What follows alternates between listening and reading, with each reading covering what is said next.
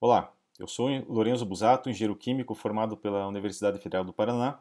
Sou pós-graduado em marketing pela FAI, atuei na Ambev com bebidas e refrigerantes, na ESSO Brasileira de Petróleo com postos de combustíveis e conveniências, na Pirelli e na Oi. Sou consultor em marketing e vendas pelo Grupo Supera. Você tem o link no site aqui embaixo. Sou autor do livro Marketing, Criatividade e Casos Práticos, com exemplos simples e práticos e reais também de marketing para o seu supermercado e com um caso prático descrito de ferramentas que nós utilizamos nas nossas, nas nossas consultorias em supermercados. Também fiz o DVD Treinamento Prático para Supermercados que você encontra no grupo supera.com.br. O nosso assunto de hoje é vários, várias palavrinhas que existem lá, diet, light, zero, glúten, fenilalanina. Será que a tua equipe tem noção ou ela sabe o que é isso se um cliente precisar perguntar? Ou até mesmo você saber recomendar um produto desses, isso é de suma importância. Teus funcionários têm que saber o que estão vendendo. Embora muitas pessoas, muitos empresários achem que não precisam saber, mas essa faz toda a diferença em um bom atendimento. Então vamos lá.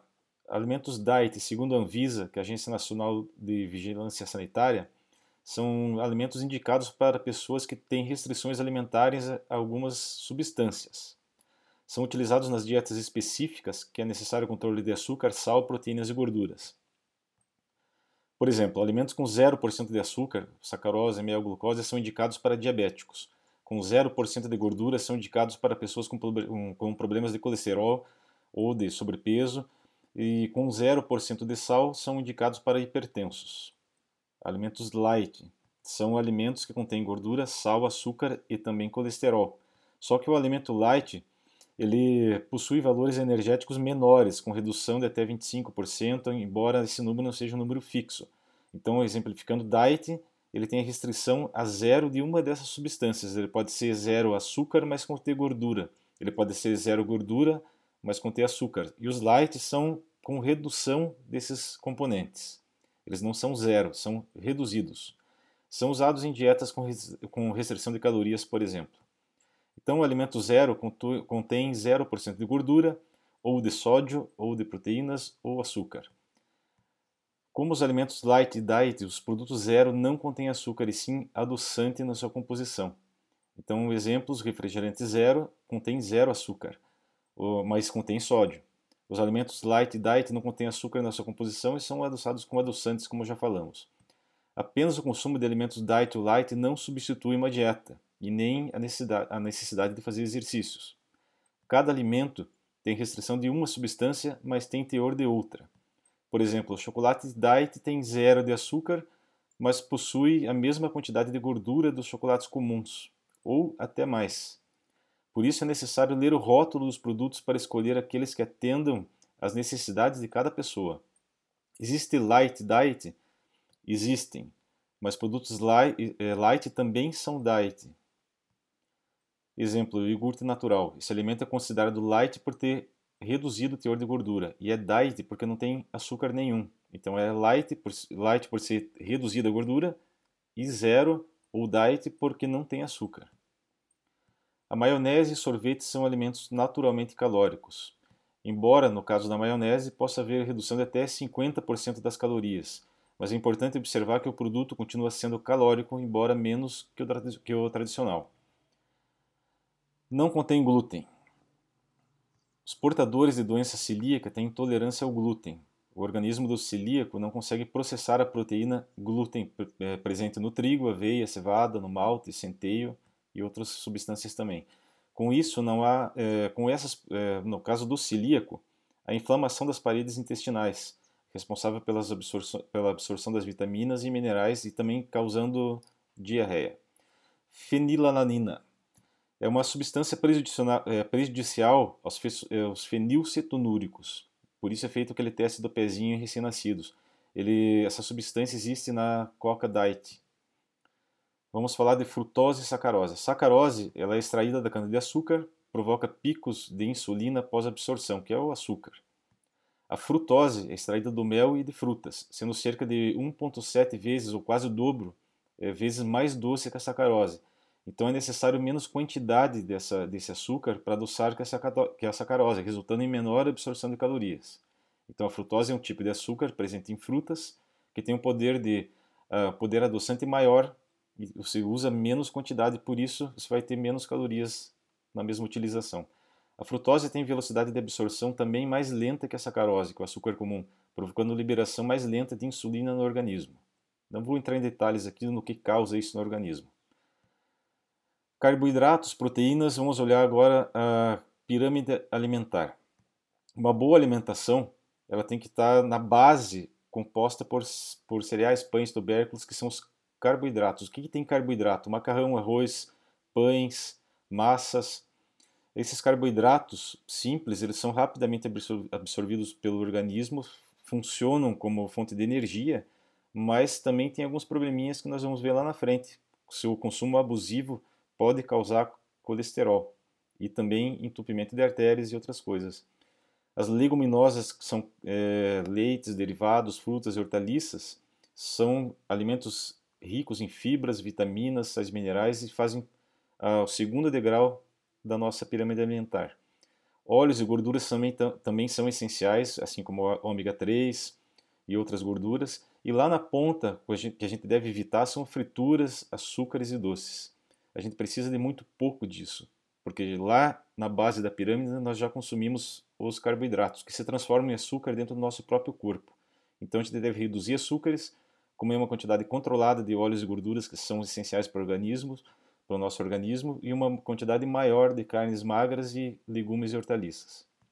Falando em gorduras, são saturadas, existem as saturadas, que são as piores, presentes nas gorduras sólidas. Elas entopem as, as, as artérias, causando é, infarto e outros problemas cardíacos também.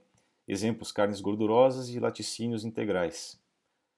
Alerta: aqui vem o alerta. Carboidratos em excesso, como se transformam em açúcares no nosso corpo e também os açúcares, eles inflamam as artérias, facilitando o acúmulo de placas de gordura.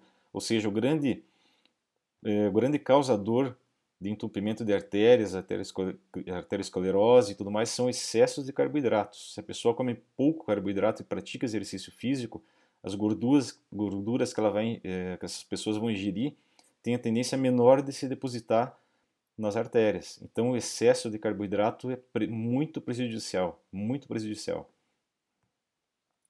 As gorduras também podem ser monoinsaturadas, elas reduzem níveis de colesterol, que é o LDL, o colesterol ruim presente no azeite de oliva, abacate e amendoim. Então, as gorduras boas, elas estão presentes no azeite de oliva, abacate, amendoim, por exemplo, peixes e assim por diante.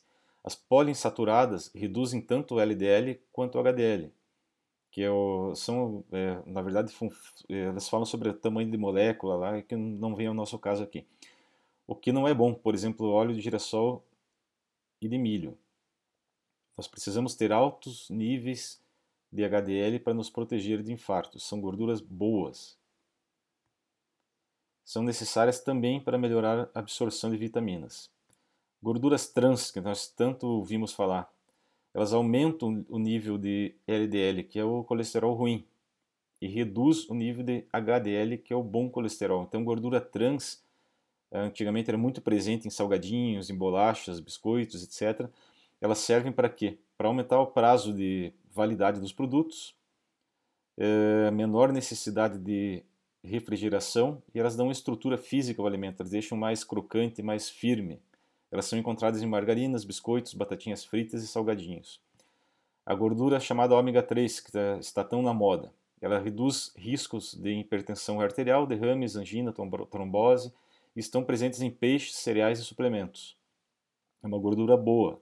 Suplementos são aquelas cápsulas que você compra em farmácias.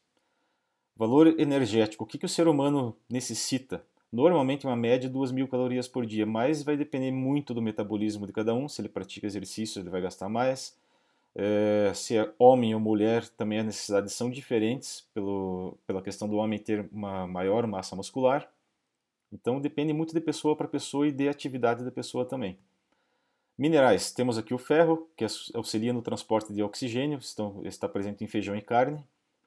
Temos o flúor, componente estrutural dos ossos e dentes, está presente em chás, sal, frutos do mar. O fósforo, que compõe também ossos e dentes, estão presentes em leites e derivados. Cobre, faz parte também da estrutura óssea, hemoglobina, colágeno, colágeno, estão presentes em vísceras, mariscos, miúdos no caso, né, mariscos, cereais integrais. O cromo, ele auxilia no metabolismo da glicose, ou seja, ele ajuda a queimar a gordura. Está presente no óleo de milho, cereais integrais, levedura de cerveja. O cálcio compõe tecidos, ossos e dentes. Está presente em leites e derivados, couve e feijão também. O zinco auxilia na imunidade, está presente em ovos e cereais integrais. É importante a gente compreender esse mix, porque o supermercado ele tem uma série de produtos dentro dos seus, de todos os seus, sei lá quantos mil produtos, dependendo da tua loja, que na verdade ele atua como uma farmácia natural. Por isso é importante a gente conhecer um pouquinho de cada um e saber argumentar com o cliente, botar plaquetas indicativas no mercado, também dizendo além de preço e promoções as propriedades que eles, eh, que eles têm, o bem que eles fazem para o teu corpo. E para finalizar, uma dica que muitas pessoas nos perguntam por e-mail, por telefone, como que eu faço uma campanha de funcionário do mês? Eu vou colocar uma dica aqui que eu já implementei em algumas lojas, que é, é muito simples. Primeiro, o objetivo do funcionário do mês, você obter reconhecimento, incentivo aos colegas, eh, visibilidade, você vai estar expondo esse funcionário em jornais, numa foto na tua loja, eu recomendo que você faça um contratinho de uso de imagem de uma página, coisa bem simples para poder fazer uma entrevista com esse teu funcionário e poder expor a foto dele na loja também. Então, quem que não gostaria de ser reconhecido como funcionário do mês? Sempre a conta gotas. A gente coloca primeiro o funcionário do mês, as votações sem premiação alguma. Depois, durante um período que pode ser de um ano, você pode entregar medalhas, troféus, prêmios, quem ganhou mais vezes e assim por diante como não transformar o funcionário do mês em uma panelinha. Então, tem, existem alguns critérios. Um deles é a votação dos colegas. Todos os colegas votam entre si para eleger o funcionário do mês. Outro é a votação da diretoria do mercado, ou gerência. A gerência vai votar de acordo com a sua avaliação em um ou outro funcionário. Assiduidade, sem faltas é, injustificadas. Quem teve mais assiduidade durante aquele período vai ter um peso, vai ter uma pontuação pontualidade, que entra relógio ponto. Quem foi mais pontual também vai ter uma, uma pontuação ponderada de acordo com alguns critérios. E checklist do setor.